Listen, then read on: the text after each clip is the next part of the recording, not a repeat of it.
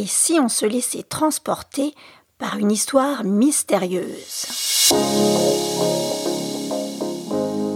L'énigme désormais révélée et le décor planté, observons comment Rouletabille va décortiquer la tragique attaque de mademoiselle Stangerson et où son enquête va le mener. Et ne rate aucun épisode des aventures de Joseph Rouletabille en t'inscrivant sur le site ilétaitunroman.com. Allez, c'est parti Chapitre 2 où apparaît pour la première fois Joseph Rouletabille. Je me souviens, comme si c'était hier, de l'entrée du jeune Rouletabille dans ma chambre ce matin-là. Il était environ 8 heures et j'étais encore au lit, lisant l'article du journal Le Matin à propos du crime du Glandier. Mais avant tout, le moment est venu de vous présenter mon ami. J'ai connu Joseph Rouletabille quand il était petit reporter. À cette époque, je débutais au barreau et j'avais souvent l'occasion de le rencontrer dans les couloirs des juges d'instruction. Il avait, comme on dit, une bonne bouille. Sa tête était ronde comme un boulet, et c'est à cause de cela, pensais-je, que ses camarades de la presse lui avaient donné ce surnom qui devait lui rester. Il était toujours rouge comme une tomate, tantôt gai comme un pinson et tantôt sérieux comme un pape. Comment, si jeune, il avait 16 ans et demi quand je le vis pour la première fois. Pouvait-il déjà gagner sa vie dans la presse? La réponse à cette question se trouve dans une sordide affaire de la femme coupée en morceaux de la rue Oberkampf. Joseph Rouletabille avait apporté au rédacteur en chef du journal L'Époque le pied gauche qui manquait dans le panier où furent retrouvées les lugubres découvertes. Ce pied gauche la police le cherchait en vain depuis huit jours. Et le jeune Rouletabille l'avait trouvé dans un égout où personne n'avait eu l'idée de le chercher. Quand le rédacteur en chef fut en possession du précieux pied, il comprit que cet enfant de 16 ans avait su faire preuve de déduction fine et intelligente. Il se sentit partagé entre l'admiration et l'excitation de pouvoir révéler dans son journal la découverte du pied gauche de la rue Oberkampf. Avec ce pied, je ferai la première page du journal s'écria-t-il.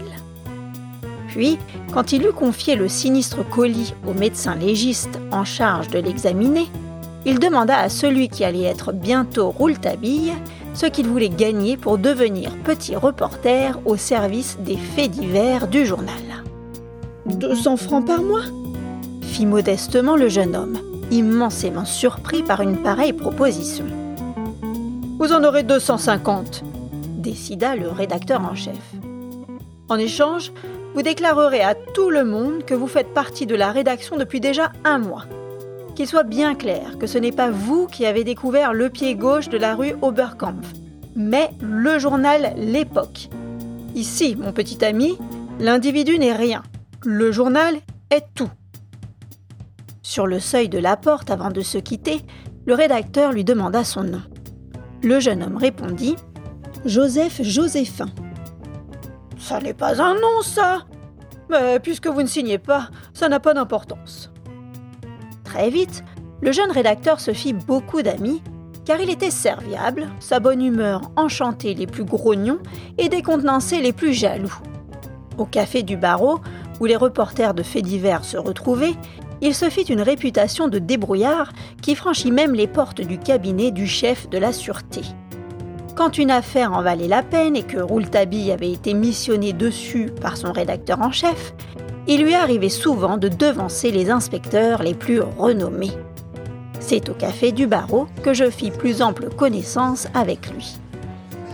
Avocats, criminels et journalistes ne sont pas des ennemis, les uns ayant besoin de publicité, et les autres de renseignements. Nous causâmes et j'éprouvai tout de suite une grande sympathie pour ce brave petit bonhomme de Rouletabille.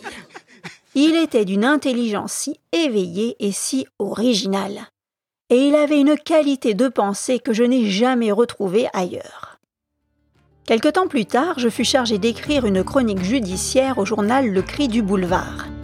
Mon entrée dans le journalisme renforça nos liens d'amitié. J'avais de plus parfois l'occasion de l'aider en lui fournissant des renseignements sur le droit dont il avait besoin alors qu'il signa une nouvelle rubrique judiciaire. Près de deux années se passèrent ainsi, et plus j'apprenais à le connaître, plus je l'aimais, car sous ses airs joyeux, je l'avais découvert extraordinairement sérieux pour son âge. Plusieurs fois, je le trouvais plongé dans une profonde tristesse. Je voulus le questionner sur la cause de ce changement d'humeur, mais chaque fois il se remit à rire et ne répondit pas. Un jour, venant de lui poser des questions sur ses parents, dont il ne parlait jamais, il partit, faisant comme s'il ne m'avait pas entendu.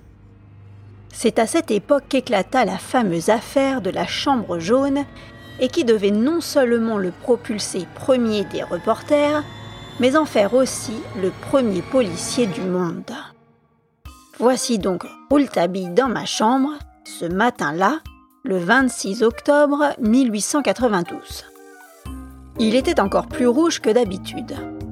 Les yeux lui sortaient de la tête, comme on dit, et son cerveau semblait sérieusement en ébullition. Il agitait le journal le matin d'une main fébrile. Il me cria Eh bien, mon cher Sinclair, vous avez lu? Le crime du glandier? Oui, la chambre jaune. Qu'est-ce que vous en pensez? Ma foi, je pense que c'est le diable ou la bête du bon Dieu qui a commis le crime. Allez, soyez sérieux. Eh bien, je vous dirai que je ne crois pas beaucoup aux assassins qui s'enfuient à travers les murs. Je crois que le père Jacques a eu tort de laisser derrière lui l'arme du crime. Et comme il habite au-dessus de la chambre de mademoiselle Stangerson, nous ne tarderons pas à savoir par quelle porte secrète il a pu se glisser pour retourner discrètement dans le laboratoire. Et M. Stangerson n'a dû s'apercevoir de rien. C'est mon hypothèse. Rouletabille s'assit dans un fauteuil, fuma sa pipe en silence, puis il me méprisa. Jeune homme, jeune homme, vous êtes avocat et je ne doute pas de votre talent à faire acquitter les coupables. Mais si vous devenez un jour juge instructeur, je crains votre facilité à condamner les innocents. Vous êtes vraiment doué, jeune homme. Sur quoi il fuma avec énergie et reprit. On ne trouvera aucune trappe et le mystère de la chambre jaune deviendra de plus en plus mystérieux. Voilà pourquoi il m'intéresse. Le juge d'instruction a raison. On n'aura jamais vu quelque chose de plus étrange que ce crime-là. Je demandai. Avez-vous une quelconque idée du chemin que l'assassin a pu prendre pour s'enfuir? Aucune, Sinclair. Aucune pour le moment. Mais j'ai déjà mon idée sur le revolver, par exemple. Le revolver n'a pas servi à l'assassin. Et à qui donc a-t-il servi, mon Dieu? Eh bien, mais à mademoiselle Stangerson. Je ne comprends plus. Ou mieux encore, je n'ai jamais rien compris. Rouletabille haussa les épaules. Rien ne vous a particulièrement frappé dans l'article du matin? Ma foi, non. J'ai également trouvé tout ce qu'il raconte bizarre. Eh bien, Sinclair, et la porte fermée à clé? Je trouve que c'est la seule chose naturelle du récit. Vraiment? Et le verrou? Comment cela, le verrou? Le verrou poussé à l'intérieur. Voilà bien des précautions prises par mademoiselle Stangerson. Je crois qu'elle savait qu'elle avait à craindre quelqu'un. C'est elle qui avait pris le revolver du père Jacques, sans lui dire.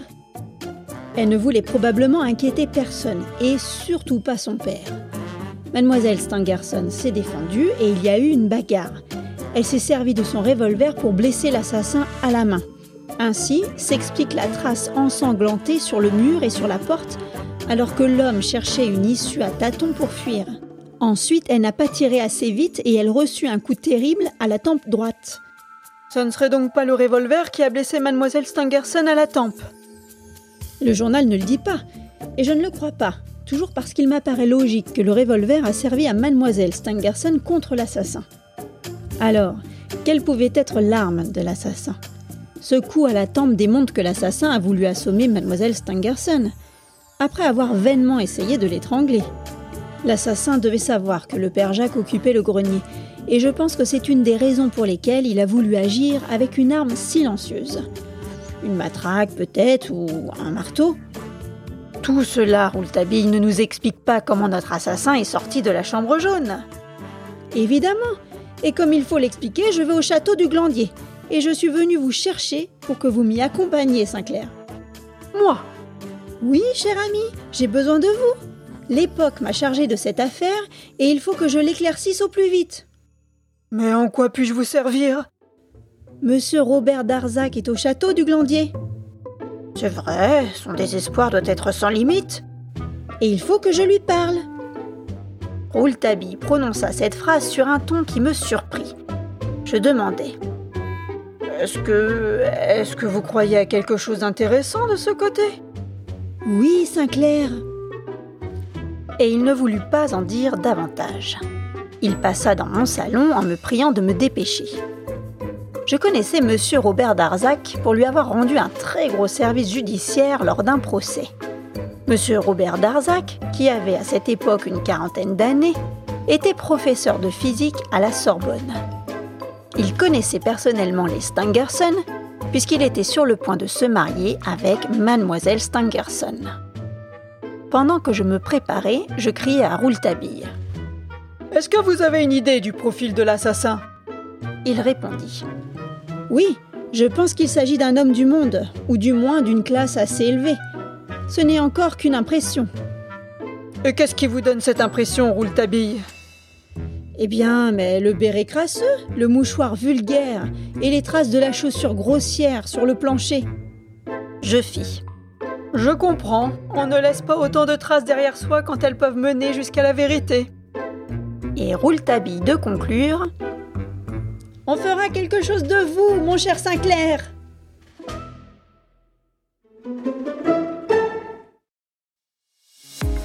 Ainsi se conclut pour aujourd'hui les aventures de Rouletabille. Parviendra-t-il à percer le mystère de la chambre jaune? La suite au prochain épisode. Si tu souhaites m'encourager dans la réalisation de ce podcast, si tu aimes les récits d'Il était un roman, Merci de me suivre, d'aimer, de mettre des étoiles sur ta plateforme de podcast ou de t'inscrire à ma newsletter sur roman.com Merci pour ton écoute et à très vite